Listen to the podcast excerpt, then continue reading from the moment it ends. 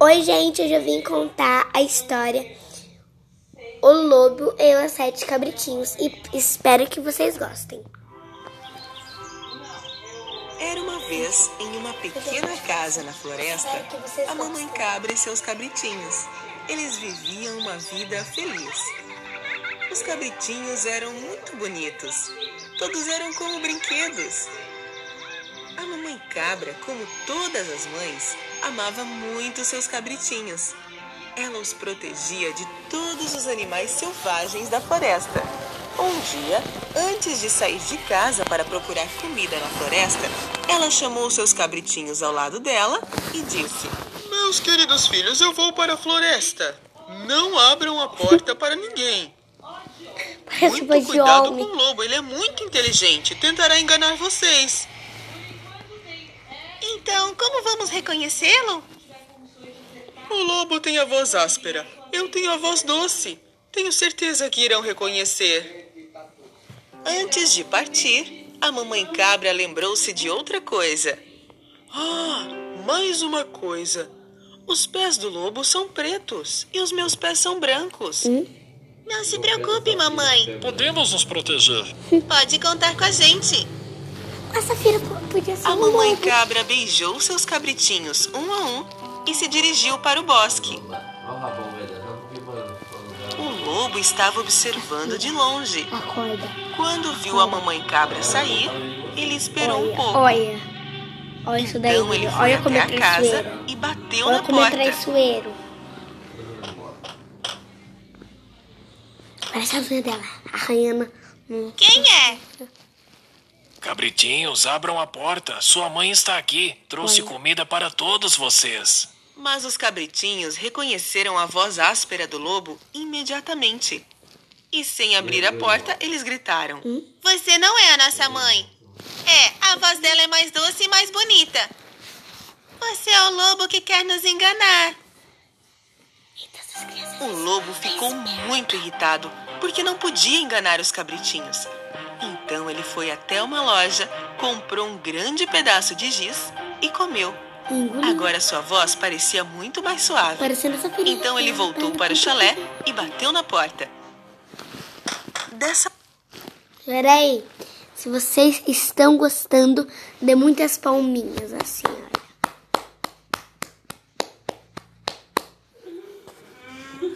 Nossa, essa filha já acordou, meu Deus do céu. vez o lobo começou a falar com voz suave. Meus cabritinhos, abram a porta. É a sua mãe. Eu trouxe comida da floresta para todos vocês. Ouvindo a voz suave do lobo, os pequenos cabritinhos achavam que realmente era a mamãe dessa vez. Quando eles estavam prestes a abrir a porta, um deles gritou: Espere, espere! Olha os pés embaixo da porta! Quando os pequenos cabritinhos olharam debaixo da porta, viram os pés escuros do lobo. Então eles gritaram novamente sem abrir a porta. Não abriremos a porta para você. Os pés da mamãe não são pretos. Eles são brancos. Você é o lobo. Muito furioso, o lobo foi embora. Dessa vez ele foi à padaria. Quando o padeiro viu o lobo na frente dele, ficou muito surpreso. Eu sou vegetariano agora, então vou comer só massas de agora em diante. Você poderia me dar um pouco de farinha?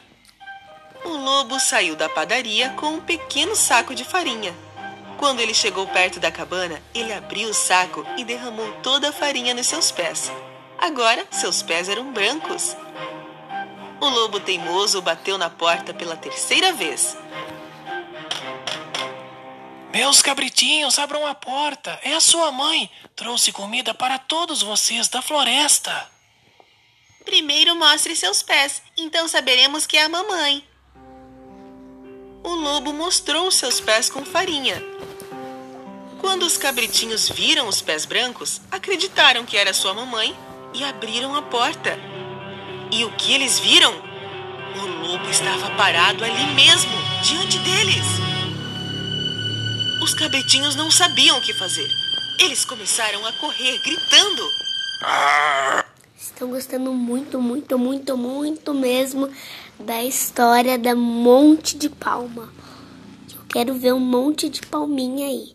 Batendo recorde de palminha. Deixa eu arrumar aqui o podcast, vir aquele e vou dar play. Não percam seu tempo, eu vou pegar todos vocês. Uma das cabritinhas foi debaixo da mesa, o outro para a cama. A terceira entrou no chaminé. O quarto ficou escondido na cozinha. A quinta entrou no armário. A sexta se escondeu atrás da cortina. E o sétimo filho entrou dentro do relógio gigante da parede. Mas o lobo inteligente foi rápido e, um a um, pegou todos eles onde estavam escondidos. Venham aqui, não corram, eu vou pegar todos vocês. Eu Parem! Corram, corram, corram! Podia ter medo até do desenho que ele assiste. O é único que que ele não conseguiu encontrar era o que estava escondido no relógio. Ele já estava cheio, então desistiu de procurá-lo e saiu. É, tem um monte. Havia A um grande quintal um pouco mais longe da casa. O lobo estava deitado debaixo de uma árvore no quintal e É, pegou no tem dois sono. não tá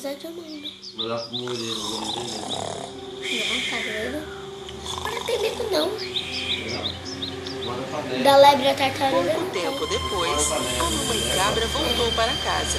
Quando viu a Ah, porta aberta, um, ela soube um que algo ruim tinha acontecido e começou a gritar. Ai, meus filhos! Quando ela entrou na casa, ficou chocada.